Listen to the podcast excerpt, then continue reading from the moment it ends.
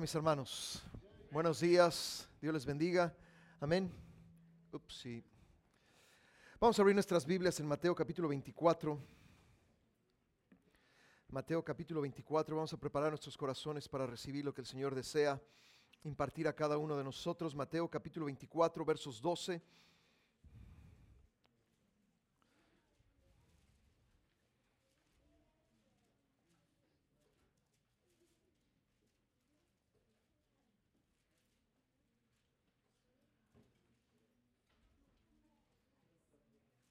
Mateo capítulo 24, versos 12 al 13, y dice, y por haberse multiplicado la maldad, el amor de muchos se enfriará, mas el que persevere hasta el fin, éste será salvo.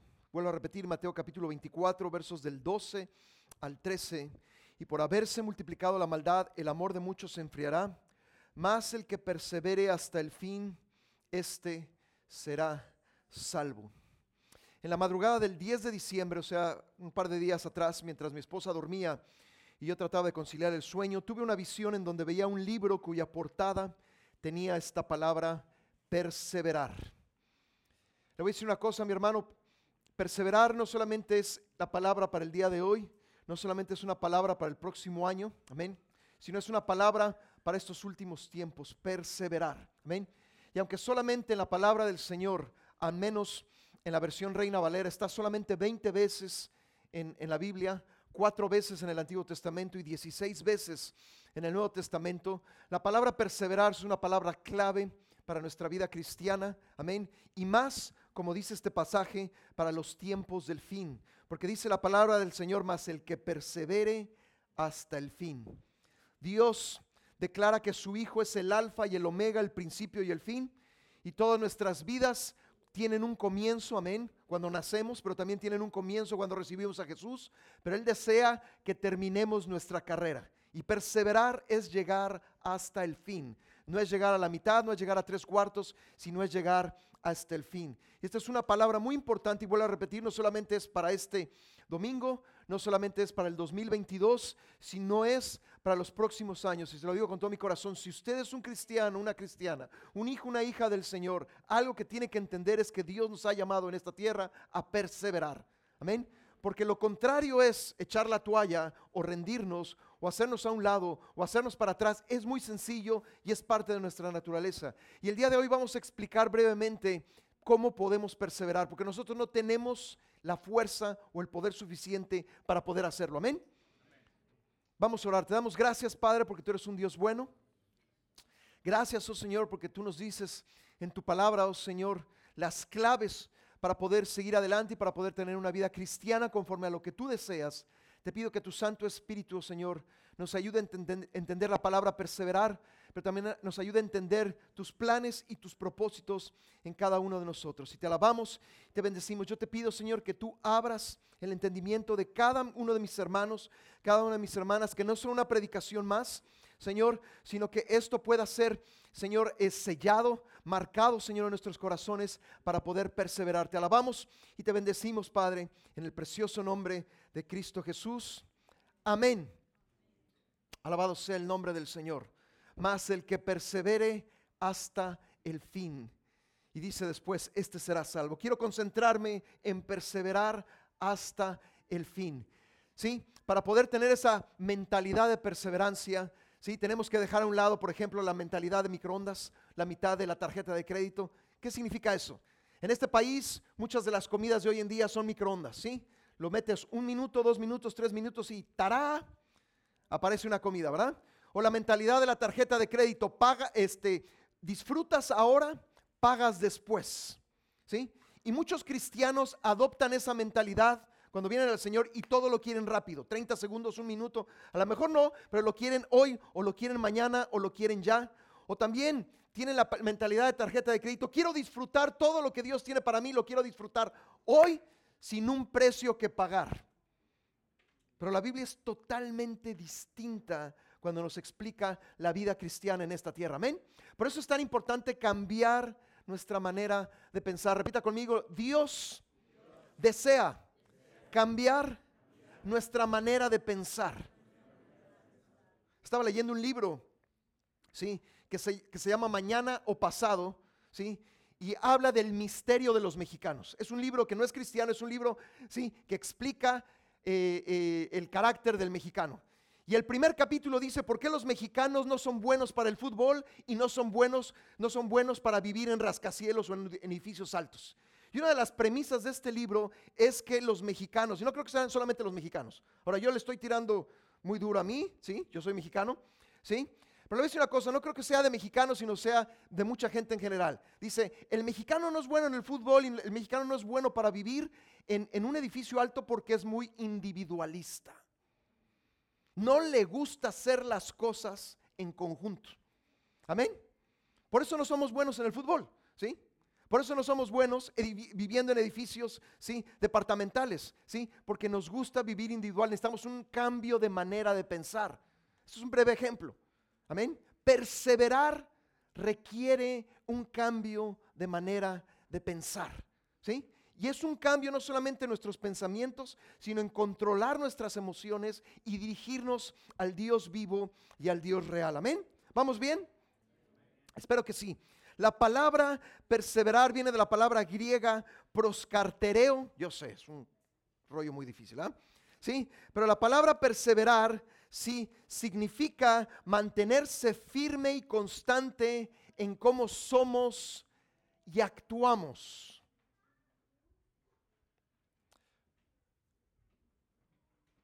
Vuelvo a repetir, es mantenerse firme y constante en cómo somos y en cómo actuamos. Realmente la palabra griega significa ser firme, pero a la vez fuerte con una persona y también significa continuar. Amén. Y quiero que entendamos todos esto. Amén. Para poder perseverar necesitamos fuerza. Amén. Todos nosotros tenemos fuerza humana, pero necesitamos más que la fuerza humana. Amén. ¿Quién ha querido alguna vez aventar la toalla, como decimos vulgarmente? ¿Quién ha querido una vez eh, eh, o varias veces rendirse? O decir, esto no funciona, esto no sirve para nada, es algo muy natural. Todos. Amén. Por eso es algo que necesitamos entender que Dios desea poner en nuestro corazón, en nuestra mente, en todo nuestro ser. Vuelvo a repetir, es mantenerse firme y constante en cómo somos y actuamos. Hay gente que puede ser fiel pero no ser constante en, sus, en su ser y en actuar. Me explico, hay una diferencia.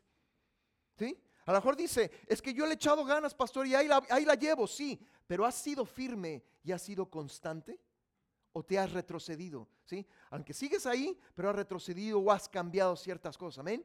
Por eso le vuelvo a repetir, es algo que necesitamos entender y estoy seguro que podemos admitir que lo necesitamos, ¿no es así? Yo lo necesito, tú lo necesitas, amén. Una iglesia sana es una iglesia que persevera. Muchas veces mi esposa y yo hemos hablado aquí de una iglesia sana. Una iglesia sana no significa que no es una iglesia que se enferme. ¿sí? Hay iglesias que se enferman pero nunca sanan. Amén. Toda iglesia se va a enfermar alguna vez o varias veces, pero tienen que sanar. Amén. Y una iglesia sana, ¿sí? Es una iglesia que una clave de ella es perseverar. Si ustedes van a Hechos capítulo 1, Hechos capítulo 2, Hechos capítulo 3, algunos le llaman la iglesia primitiva. Yo no diría que no son, más bien que los primitivos somos nosotros, ¿verdad? ¿Sí? Era una iglesia que nació en el mover del Espíritu Santo, amén. Pero el Espíritu Santo trajo a ellos perseverar. Por eso le digo que es algo divino, amén. El Espíritu Santo, sí, encendió el fuego.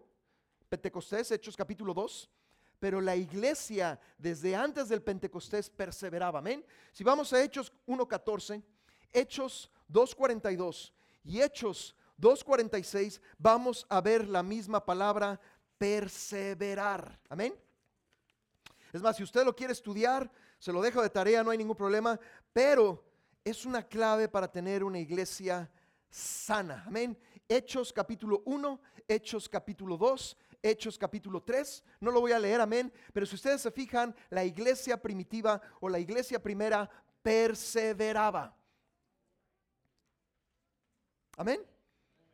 Es más, si usted quiere hacer una predicación, haga una predicación. Le voy a decir una cosa, puede sacar una predicación de esos tres versos. Si usted necesita enseñar a otra gente acerca de la palabra del Señor, enseña acerca de perseverar. Amén. Dice la Biblia que perseveraban en la comunión unos con otros, en el partimiento del pan, en las oraciones.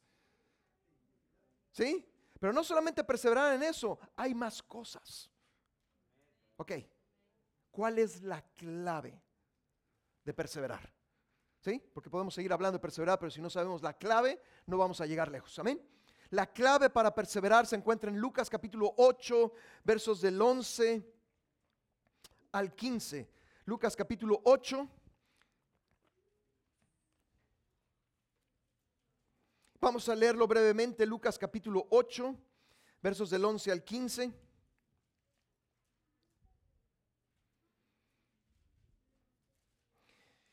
Y aquí está la explicación de la parábola del sembrador.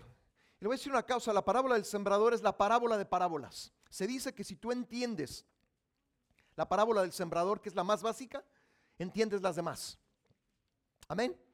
Es una parábola muy importante porque es una parábola que describe el corazón humano. Repita conmigo, esta parábola describe el corazón humano. Amén.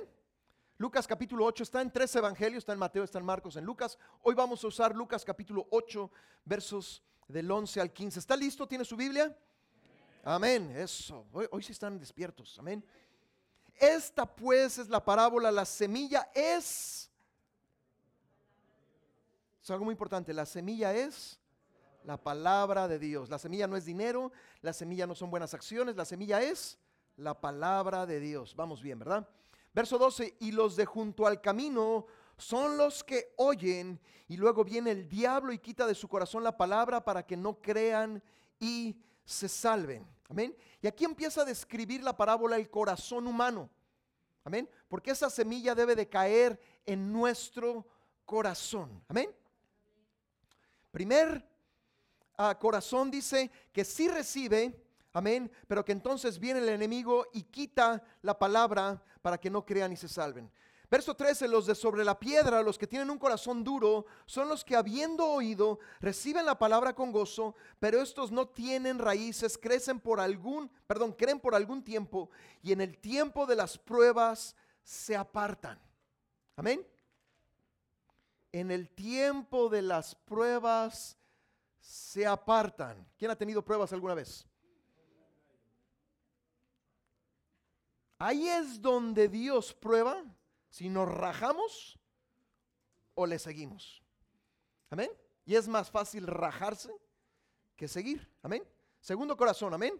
El corazón que se raja. No, no es que quiere rajarse, es el que se raja. Amén. Número tres, dice la Biblia que la que cayó entre espinos, verso 14, estos son los que oyen, pero yéndose son ahogados por los afanes y las riquezas y los placeres de la vida y no llevan fruto. Tercer corazón, la palabra del Señor empieza a crecer, pero también hay otro montón de cosas que crecen al mismo tiempo que la palabra de Dios y la palabra de Dios nunca llega a dar fruto, porque las otras cosas que están creciendo, ahogan la palabra de Dios. Amén. Corazón número cuatro, ¿sí? ¿Qué es lo que el Señor desea que tú y yo tengamos? Mas la que cayó en buena tierra, estas son los que con corazón bueno y recto retienen la palabra y dan fruto. ¿Cómo? Con perseverancia. Dan fruto con perseverancia. ¿Cuál es la clave de perseverar? Nuestro corazón. Cada vez que se predica la palabra de Dios en este lugar, sea yo o sea otra persona, hay estos cuatro tipos de corazón. Mi pregunta es, no para el de al lado, ¿eh? no le están hablando a ti, ¿eh? no, está hablando Dios a ti. ¿Qué tipo o qué clase de corazón tienes? Amén. ¿Tienes el uno, el dos, el tres o el cuatro? Amén.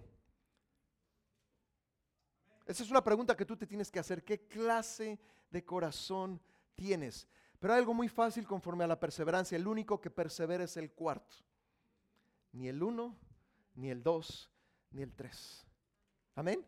Y si entiendes y aceptas que ha habido veces en tu vida que no has perseverado, tú y yo necesitamos entender que Dios está pidiendo ¿sí? que sea cambiado nuestro corazón.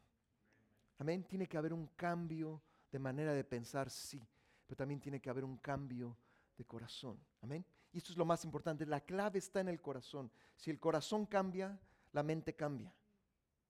Pero si el corazón no cambia, ¿sí? tus actos van a ser contrarios a la palabra del Señor. ¿Vamos bien? Para Dios la más importante es el corazón. ¿sí? Segunda de Crónicas 16, 9 habla, segunda de Crónicas 16, 9, habla de que los ojos de Jehová contemplan toda la tierra para mostrar su poder a favor de los que tienen corazón perfecto.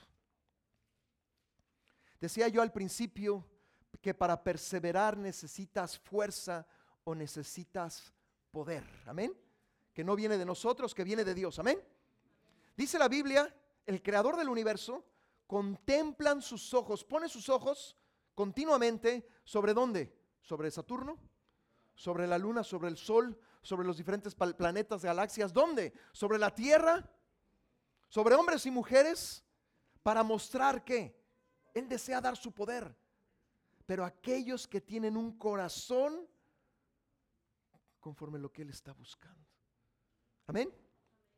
¿Por qué a veces fallamos en perseverar? No porque Dios no nos quiera dar poder, sino porque nosotros no tenemos el corazón adecuado. Amén. ¿Alguna vez han conocido a, una persona ¿sí? que, haya, que haya sido eh, eh, eh, intervenida del corazón, pero de esas intervenciones, ¿verdad? Que los abren, ¿sí? usualmente los abren de por aquí y le dan toda la vuelta hasta por acá. ¿sí? Y abren Sí, todo, por supuesto, toda esta parte, ¿verdad? Y entonces viene eh, eh, la cirugía. Lo ves una cosa, es una de las cirugías más difíciles, de las más pardadas, de las más dolorosas, amén. Pero es una cirugía para salvar la vida, amén. Sin corazón no podemos vivir, amén. Yo sé, hay gente que no tiene corazón, pero eso es otra historia. Amén. Dios desea hacer una cirugía en nuestro corazón. El problema es que a veces como en lo natural va a ser muy dolorosa, va a ser muy difícil y no queremos dolor. Nosotros, nosotros los hombres que nos encanta ir al doctor, ¿verdad? Mis hermanos, que nuestras esposas tienen que insistir y tienen que hacer la cita una y otra vez, ¿verdad? Hasta que finalmente, ¿verdad? Nos convencen de ir al, doctor. Una de las cosas, y, lo he platicado con muchos hombres, es el dolor de las agujas. ¿Verdad que sí, hombres? Yo sé, no están, hoy no, quieren eh, admitir eso, pero las famosas agujas, ¿ah? El dolor de las agujas. Yo, yo no quiero agujas, ¿verdad? Ojalá todo fuera tomado y con gotitas, ¿verdad? Pero no es así. Pero a veces en lo espiritual actuamos de la misma manera, porque una cirugía del corazón va a doler. Y como dicen en inglés, it's gonna be messy.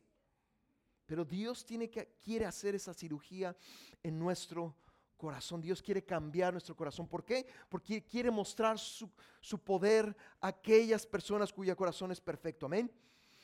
Hechos capítulo 13, verso 22 nos habla en relación a David. ¿Y por qué escogió a David? He hallado a David un varón conforme a mi corazón. Cuando Dios escoge a alguien es porque entonces el corazón ha pasado por la cirugía y es un hombre una mujer conforme a su corazón. ¿David tuvo errores? Oh, sí. Pero fue un hombre tratado por Dios. Y necesitamos ese trato de parte del Señor. No nos va a gustar, no vamos a decir amén, gloria a Dios. Tú le dando, Señor, pero es necesario, indispensable, amén, para poder perseverar. Concluyo de todo esto diciendo, aquel corazón que no ha sido tratado es aquel corazón que no va a perseverar. Amén. Por eso le digo que la clave de todo esto es el corazón. Amén. Si volvemos Lucas capítulo 8 a estos pasajes del 11 al 15, podemos ver, ¿sí? ¿Cuáles son las claves de un corazón que Dios quiere? Amén. Un corazón número uno que entiende. Amén. Un corazón que entiende. Amén. ¿Alguna vez usted no ha entendido cierta cosa? Yo muchas veces. Es más, todavía a veces, ¿sí? Sigo, sin, sin entender ciertos pasajes de la palabra del Señor. Amén. Pero dice la Biblia que el que tiene falta de sabiduría es como aquellos alumnos, ¿verdad? Que nunca levantan la mano cuando tienen dudas, ¿sí? Y se quedan con las dudas. Y las dudas las llevan al examen. ¿Y qué pasa en el examen con las dudas? Pues van a aparecer y como tú nunca aclaraste tus dudas, vas a fallar en dónde? En el examen. Si tú no entiendes, pídele a Dios sabiduría. No me vayas a decir es que yo soy tonto, tonta. Nadie es tonto, tonta. Hay gente que se hace tonto, tonta. Esa es otra historia. Amén. Un corazón que entiende también es un corazón sin dureza. Amén. Los que hacen landscape, ¿sí? Mis hermanos tienen que preparar la tierra, ¿verdad? Para traer, ¿sí? Eh, eh, la grama o para poner las flores, etcétera. No se puede sembrar si la tierra no está preparada. Amén. Y la tierra que está preparada, esa tierra, ha sido tratada para que no esté dura, sino esté blanda para recibir las semillas, las plantas, etcétera, etcétera. Amén. ¿Quién tiene dureza en su vida? A lo mejor hay, hay- hay- áreas en tu vida en las cuales ya no tienes dureza, pero en otras áreas, ¿verdad? Todavía tienes dureza. Amén. Imagínense, esta parábola nos dice cómo es el Señor. El sembrador salió a sembrar. ¿Y qué salió a sembrar? Su palabra. Pero aquella persona que lo recibe con un corazón duro es de corta duración, porque no tiene raíces. Amén.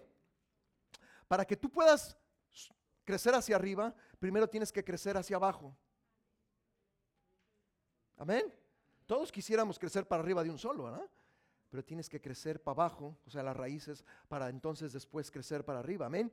Un corazón sin dureza. También es un corazón que no deje crecer otras cosas como los afanes, el engaño, las codicias, las riquezas, los placeres, que este país está lleno de eso.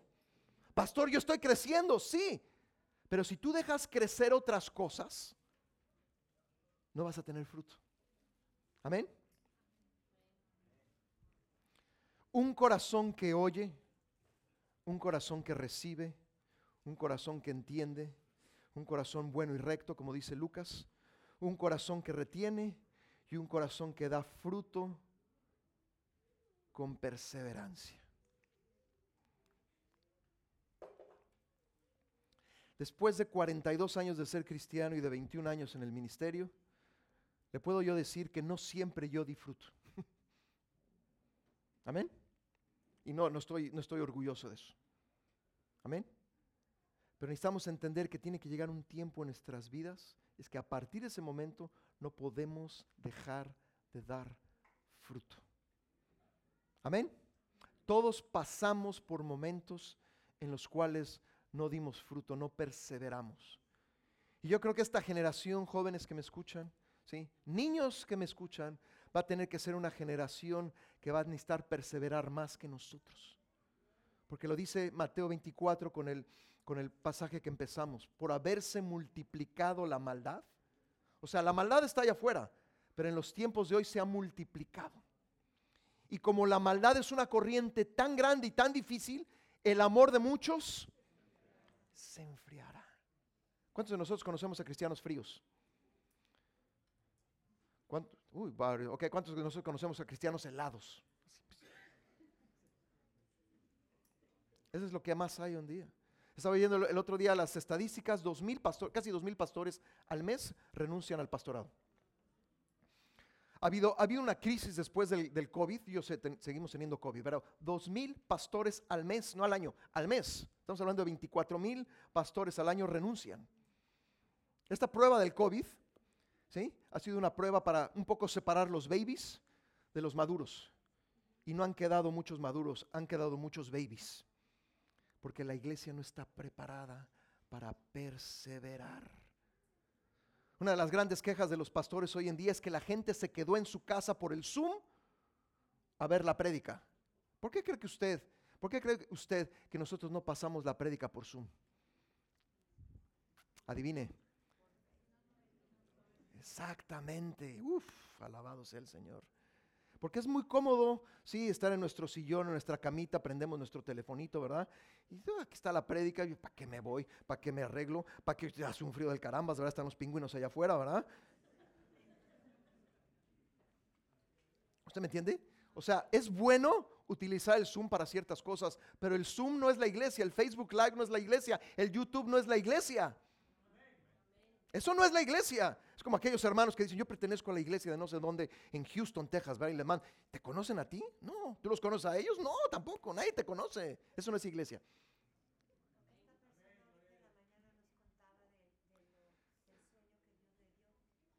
Amén. Oh, sí. Una persona nos decía en la mañana que tuvo un sueño en la cual, digo, se los voy a describir más o menos, ¿verdad? En la cual las, ve que aquí las luces se bajan, ¿verdad? Y de repente se bajaban las luces, estaban las luces bajas y de repente las, las luces se, brillaban más. Sí, ¿no? Ese es el problema de... Ese es el problema de recibir las visiones de, otra persona. Ok, usted sabe que aquí la, la, luz la bajamos, ¿verdad? Para que no deslumbre tanto. ¿ok? Entonces veía esta persona que la luz estaba baja, se veían las personas, pero entonces cuando volvía a subir la luz, o sea, de intensidad, y se aclaraba, la iglesia estaba dormida.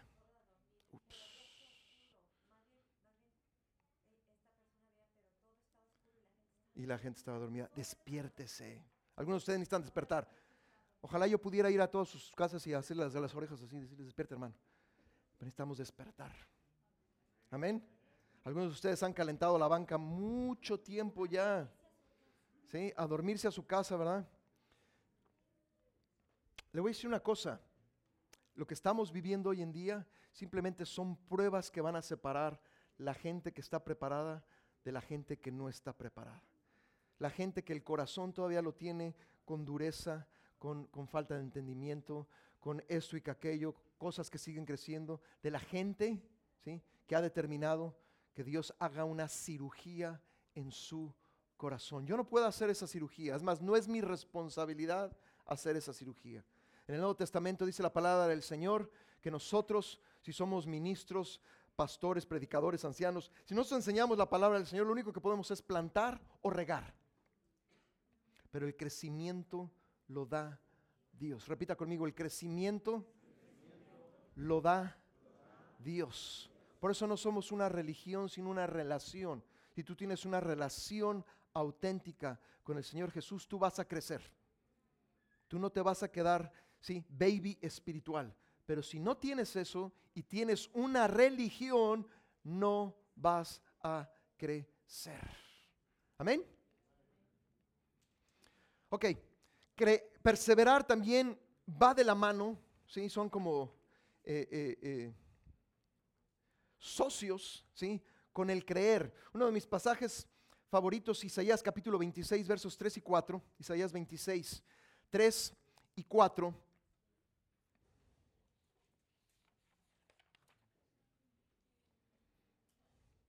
Dice, tú guardarás en completa paz aquel cuyo pensamiento en ti persevera. ¿Por qué? Porque en ti ha confiado.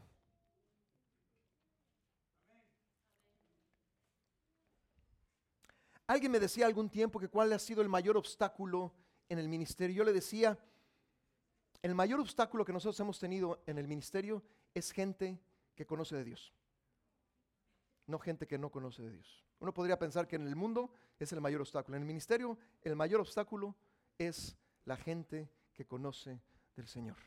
Amén.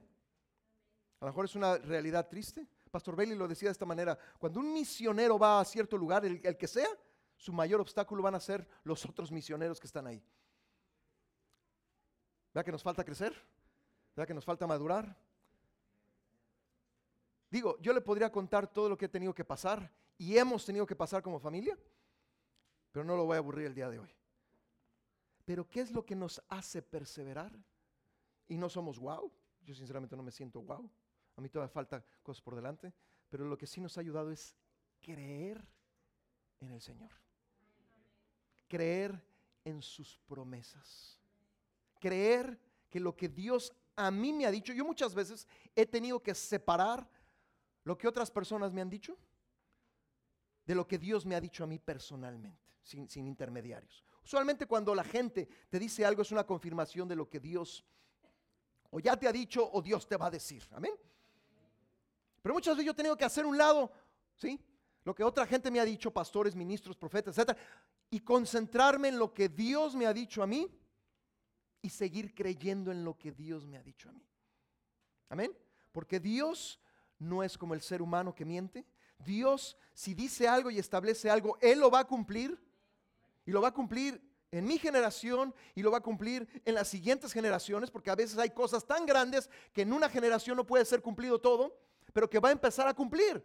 Es el Dios de Abraham, de Isaac, de Jacob, de José. ¿Por qué? Porque la labor empezó en Abraham, pero siguió con Isaac, con Jacob y con José, porque Dios es un Dios de generaciones. Pero tenemos que creer. Hablábamos hace unas semanas acerca de creer y el creer es activo, es un verbo. Yo creo, amén.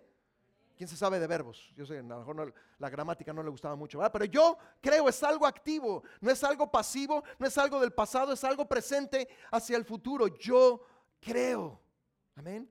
Creer y perseverar van de la mano.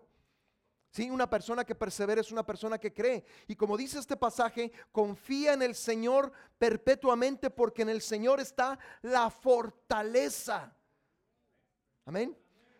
Yo lo puse de esta manera, creer te dará la fuerza para perseverar. Creer te dará la fuerza para perseverar. Entonces la clave es el corazón, que va de la mano con creer, pero esa es la clave, el corazón correcto, que cree y que recibe la fuerza para poder seguir adelante. Amén. También es necesario tener una visión. Segunda de Corintios capítulo 4, verso 18. Segunda de Corintios capítulo 4, verso 18.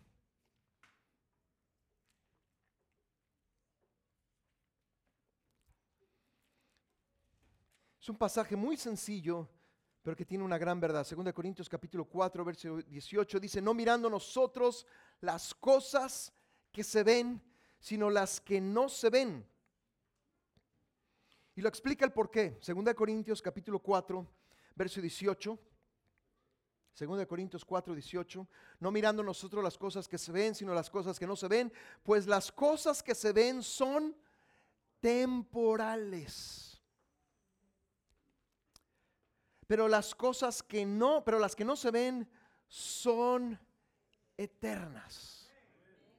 Si yo te preguntara, ¿qué quieres? ¿Algo temporal o algo eterno. Entonces yo creo que tú me dirías, yo quiero lo eterno. Amén. Entonces, ¿por qué sigues afanándote, preocupándote por lo temporal? Cuando deberías de hacer eso en lo espiritual. Pero pastor, todos necesitamos comida, sí, pero no que la comida sea un Dios. Todos necesitamos trabajo, sí, pero no que el trabajo sea un Dios. Pero necesitamos una casa, pero no que la casa sea un Dios. Pero todos necesitamos dinero, pero que el dinero no sea un Dios. La Biblia cuando habla del, dinero dice el amor al dinero. Hay gente que ama a Dios, pero también ama al dinero. Y ama más al dinero que a Dios, porque hay grados de amor. Amén, ¿verdad que a veces amamos poquito? Así como de, te toco tantito y ahí está. Como que de chispita, así como de... Pero ¿qué tanto amamos al Señor? ¿Qué tanto es nuestra intensidad? Vuelvo a repetir Mateo 24, pero la maldad se multiplicará y el amor de muchos. ¿Por qué? Porque se va a empezar a, va a, empezar a poner su amor en las cosas temporales, en las cosas que solamente duran por un tiempo. Amén. Digo, no le quiero dar una clase de economía el día de hoy, pero pónganse a pensar, ¿cuántos de nosotros nos hemos afanado, nos hemos eh, eh, eh, puesto en nuestra mente a hacer ciertas cosas y cuando llegamos a tener esas cosas, sean materiales, decimos, ¿qué tan poco duro? Porque todo aquí en esta tierra se acaba. Todo lo material, este púlpito se acaba, este suelo, esta alfombra, estas paredes, tarde o temprano un día se van a acabar. Y a veces la gente dura una vida o parte de una vida para obtener las cosas materiales y no persevera en las cosas eternas. Una visión te va a abrir los ojos a lo eterno, no a lo temporal. Amén. El mundo busca lo temporal. El cristiano, el verdadero cristiano, busca lo eterno. Una visión espiritual no es tener más dinero, más posesiones, es poder ver lo que es eterno e ir detrás de eso, perseverar. Amén.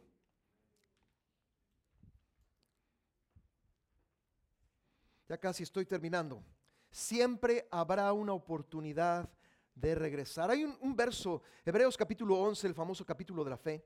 Hebreos capítulo 11. Hay un verso por ahí escondido que mucha gente no le pone atención. Hebreos capítulo 11, versos 14 y 15. Pero siempre habrá una oportunidad de regresar. Hebreos capítulo 11, versos del 14 al 15. Dice, porque los que esto dicen claramente dan a entender que buscan una patria. Pero dice el verso 15, pues si hubiesen estado pensando en aquella de dónde salieron, ciertamente tenían tiempo de volver. Vayamos al caso de Abraham. Abraham, Dios le pide que se salga de su tierra, de su parentela, todo esto. Usted sabe que Abraham tardó 25 años en obtener la promesa del Señor.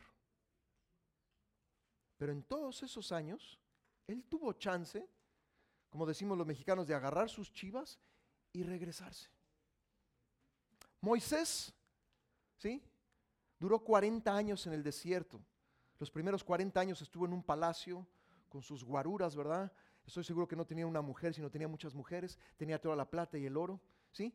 Pero Dios le, permite estar 40 años en el desierto para poderse preparar para ser el líder de Israel. Pero también Moisés tuvo el, todo el tiempo de regresarse al palacio. Noé, dice la palabra del Señor, que tardó 120 años en preparar esa arca. Pero a lo mejor pudo haber dicho Noé a los 60, esto está muy difícil, esto está color de hormiga, y ahí nos vemos. ¿Me explico? Todos vamos a tener la oportunidad de echarnos para atrás. La gente aquí cuando se desanima, ¿a dónde se quiere regresar? A su país. Oh, mi amado México, ¿verdad? Cuando se lo está llevando el tren México, ¿verdad? Oh, hay gente que tiene tanta nostalgia, ¿sí? Que aún va a comer a sitios donde esa nostalgia vuelve. Dices uno, wow, ¿no? O sea, yo, entiendo, ¿no? Que, pero, o sea, ¿me, ¿me explico? Un cristiano siempre va a tener la oportunidad de regresar, de echarse para atrás. Por eso le decía anteriormente, si usted no tiene una visión, si usted no tiene un corazón preparado, si usted no cree y sigue creyendo, usted se va a echar para atrás, porque es lo más humano que existe. Amén. Es lo más humano que existe. Alguien me preguntaba también recientemente que si alguna vez, últimamente, no he tenido ganas de venir a la iglesia. Y no, digo, yo vengo con todo mi corazón a la iglesia los días que vengo, etcétera, etcétera. Digo, pero hubo un tiempo en que lo que menos quería ir a la iglesia, siendo pastor, ¿eh? Digo, se los tengo que decir, ¿no? Si no sería yo un mentiroso, un hipócrita. Tan es así que una vez le dije a mi esposo un, domingo en la mañana, no quiero ir a predicar a la iglesia. Y a la pobre de mi esposa la dejé y ella tuvo que predicar. Porque yo, ya no aguantaba más. Estoy seguro que alguna vez usted se ha levantado un día y dice, hasta aquí estoy hasta el queque de esto. Eso sucedió en el año 2006. Estamos en el 21. Si hubiera aventado los, los, todo, es más, muchas veces mi esposa hablamos de un día íbamos a llegar un domingo y íbamos a cerrar la iglesia, ¿verdad? Porque estábamos hasta una iglesia tan pequeña con problemas estratosféricos, ¿verdad? Pero ¿qué hubiera pasado? Número uno, yo no soy indispensable. Dios hubiera levantado a otra persona más. ¿Sí? Nadie somos indispensables, nadie somos este, el, tesorito y la, y la monedita de oro. No, ninguno de nosotros somos indispensables. Dios puede levantar a alguien más. Amén. Pero número dos, nunca hubiera yo visto las promesas de Dios. Y aún todas las promesas no las he visto cumplidas. He visto parte de las promesas del Señor. Pero esas no llegaron al año siguiente. Yo recuerdo cuando Dios me habló en el 2005 acerca del avivamiento, yo dije, no, pues si no es este año es el siguiente, pero pues ahorita, ¿ah? estamos a 2021 y seguimos esperando, pero necesitamos perseverar. Todos estos hombres, todas estas mujeres, todos los hombres de fe y las mujeres de fe tuvieron chance de regresar. ¿Por qué no lo regresaron? Porque tenían una visión y porque tenían un corazón que había sido tratado por Dios y pudieron seguir adelante. Amén. Mateo capítulo 24, versos 12 y 13.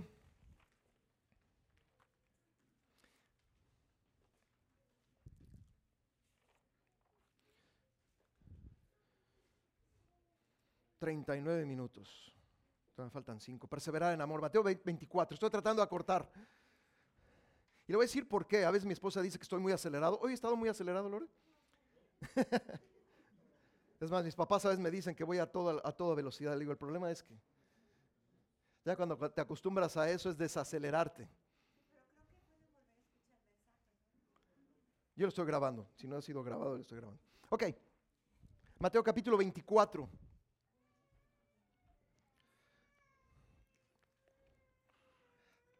Con este verso comenzamos, con este verso casi estamos terminando.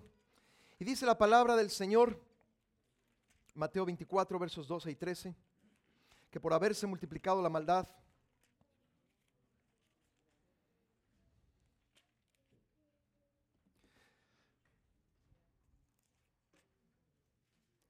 Dios mío, espéreme.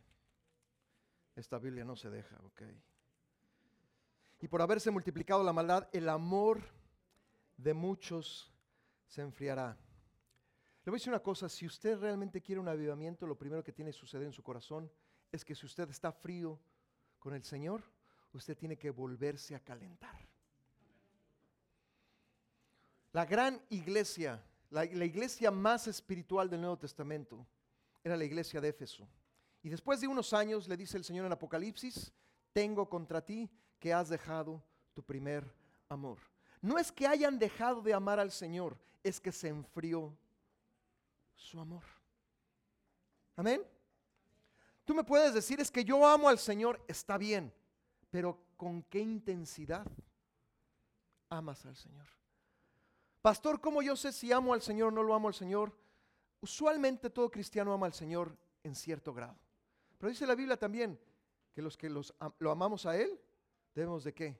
Obedecer a sus mandamientos. Así de sencillo. El Señor no está interesado en palabras.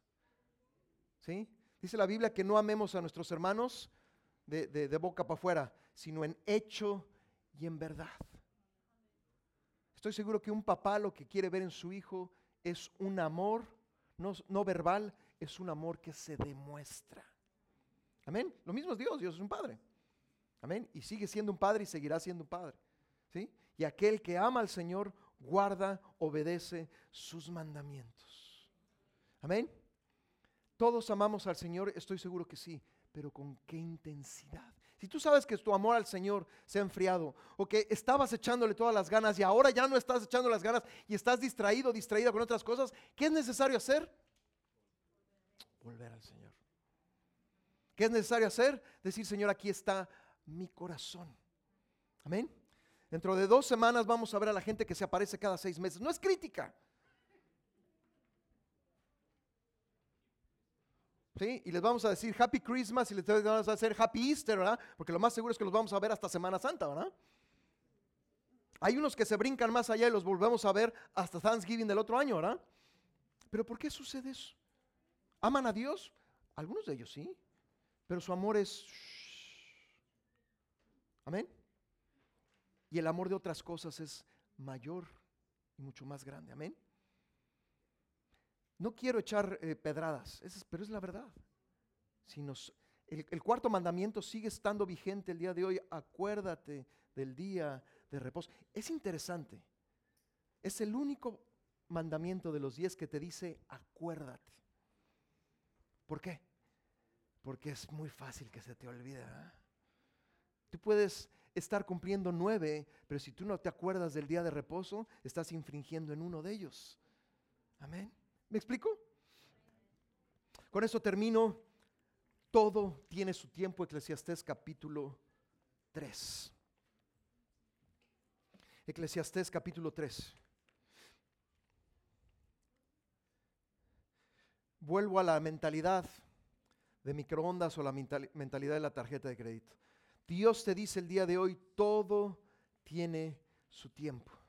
Jóvenes que me escuchan, uno de los grandes errores cuando somos jóvenes, y todos hemos pasado por ahí, es que todo lo queremos ahorita. O sea, no mañana, ni siquiera hoy, ya se le hizo tarde a Dios. ¿Sí? Todos, sí, digo, los que ten, los tenemos, los que somos más grandes de los 30, ¿verdad? Todos pasamos por esa verga porque todavía hay gente ansiosa a los 25, 26, 27, por ahí, ¿no? Todos queremos las cosas ya. Pero dice la Biblia, es capítulo 3, léalo. Todo tiene su tiempo. Hay un tiempo para todas las cosas. Y todo lo que se quiere debajo del cielo tiene su hora. Amén. Y dice el verso 11, todo lo hizo hermoso en su tiempo. Por ejemplo, es muy común, ¿verdad? Que los niños de 9 o 10 ya quieran estar en el grupo de los 13, 14, ¿verdad? Y es muy común que el grupo de los 13 y 14 ven a los de 18 y ya quieren ser como los de 18, ¿no? Y el grupo de los 18 ya ven a los de 22, 23 y quieren estar en ese grupo, ¿verdad? Yo sé, ya cuando tienes 50, ves al grupo de 60, no quieres estar en el grupo de 60, ¿verdad? Pero aún así dice la Biblia que todo tiene su tiempo y que si tú estás en el tiempo de Dios, tengas 17, tengas 20, 30, 40, 50, 60, 70, todo lo hizo hermoso en su tiempo. Cada etapa de la vida es hermosa si tú estás en el tiempo de Dios. Hay gente que pareciera ser que solamente está pensando en el futuro o en el pasado. El pasado ya fue, no podemos hacer nada. Amén. Lo que nos queda es el presente, pero el presente es una siembra para el futuro. Hay gente que quiere cosechar en el futuro, pero no está sembrando en el presente, pues estamos mal. Amén. Y a lo mejor Dios está diciendo, todavía no ha llegado el tiempo. Estás así desesperado, desesperada. Y Señor, ¿cuándo me vas a responder? En el tiempo del Señor. Pero tienes que perseverar. Amén. Si Dios lo ha dicho, Dios lo va a cumplir. Todo lo hizo hermoso en su tiempo. Y dice, y ha puesto eternidad en el corazón de ellos, o sea, nosotros, sin que alcance el hombre a entender la obra que ha hecho Dios desde el principio hasta el fin. Creo que muchos de nosotros vamos a dar cuenta de ciertas cosas que lleguemos al cielo. Ah, Señor, por eso permitiste esto y por eso permitiste aquello. Y por eso me detuviste tantas veces, Señor, porque yo seguía de necio, ¿verdad? Que quería esto y esto y esto y esto. ¿ah? Los que se quieren casar, ¿verdad? Y todavía no se han casado. Ya me quiero casar, todo tiene su tiempo. No, los que se quieren descasar, para eso no hay tiempo, ¿ok?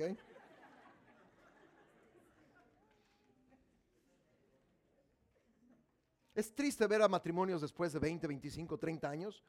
Los hijos se van y los matrimonios se desintegran y es algo muy común, desgraciadamente. Realmente los que los mantenían eran los hijos, se van los hijos, pues la vida así continúa y ya no hay nada, ¿sí? Que, que antes los tenía, que ahora los tenga. Amén. ¿Me explico? El amor debe de crecer, así como el amor debe crecer en un matrimonio, el amor debe crecer con el Señor, pero todo tiene su tiempo. Yo hubiera querido que en el 2006 o en el 2007 viniera el avivamiento, pero ahora entiendo que yo no estaba preparado, ni esta isla todavía está preparada, y que Dios nos sigue preparando. Y si Dios te ha prometido algo y han sido años de espera, te voy a decir una cosa, si tú estás en, los planes y el propósito del Señor y todavía no has cumplido, no te preocupes, Dios lo va a cumplir. Amén. Lo que decía Jocelyn, ¿verdad? Tenemos que estar preparados para el avivamiento. Y volvemos a repetir, si alguien tiene oportunidad de mandar a sus hijos, es una gran oportunidad. Usted me dirá, pero pastor, mi hijo o mi hija no van a ser ni misioneros ni pastores, eso no importa. Estoy seguro que si le pregunto a Vicky y a Jocelyn, ¿te sirvió para tu vida espiritual? Definitivamente, ¿verdad? Vicky nos tiene que decir la próxima semana cuál fue su experiencia, ¿verdad, Vicky? Ok. Y le voy a decir por qué también sirve, porque para ellos abre su horizonte. ¿Sí? ¿Conocieron gente de otros países? Gente, ¿Conocieron otras culturas? Estoy seguro que no hubo tacos en tres meses, ¿verdad? Ni hubo salsa verde en tres meses, ¿verdad? Hubo mucha comida oriental, ¿verdad? Y comida europea, ¿verdad? A veces los hispanos estamos muy encerrados en nuestro núcleo, ¿verdad? De la casa al del hispano, del del hispano al mecánico hispano, del mecánico hispano al doctor hispano y regresamos a la casa. Ya, ya sabe para dónde voy, ¿verdad? Todo tiene que ser hispano. Pastor hispano, sí.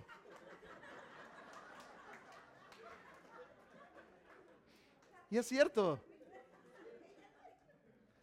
A veces, no, no es cierto, yo no tengo ningún problema. Le voy a decir una cosa. Una vez me preguntaba una persona que si yo no fuera pastor, ¿a qué iglesia iría? A ninguna en Long Island. Hay dos iglesias en la ciudad que iría y son en inglés. Sí, de veras, la neta, lo sigo diciendo hoy en día.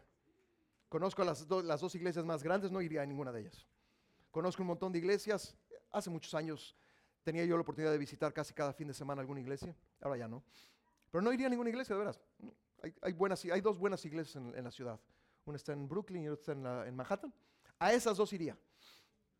Y no a, a, desaparecer porque son iglesias grandes, sino a, a servir. Pero a veces tenemos que abrirnos. Y es algo que queremos para sus hijos. Le voy a decir una cosa, siempre lo hemos dicho, ya, ya me estoy desviando, ¿verdad? Pero el inglés nos ha abierto tantas puertas, ¿verdad, Lore? Si nosotros nada más hubiéramos sabido español, hubiéramos sido, no estaríamos haciendo lo que estamos haciendo hoy en día. Y le voy a decir una cosa, nosotros tenemos que abrirnos a lo que Dios tiene aquí en este país. Amén. Todo tiene su tiempo. Quiero que se ponga de pie. Amén.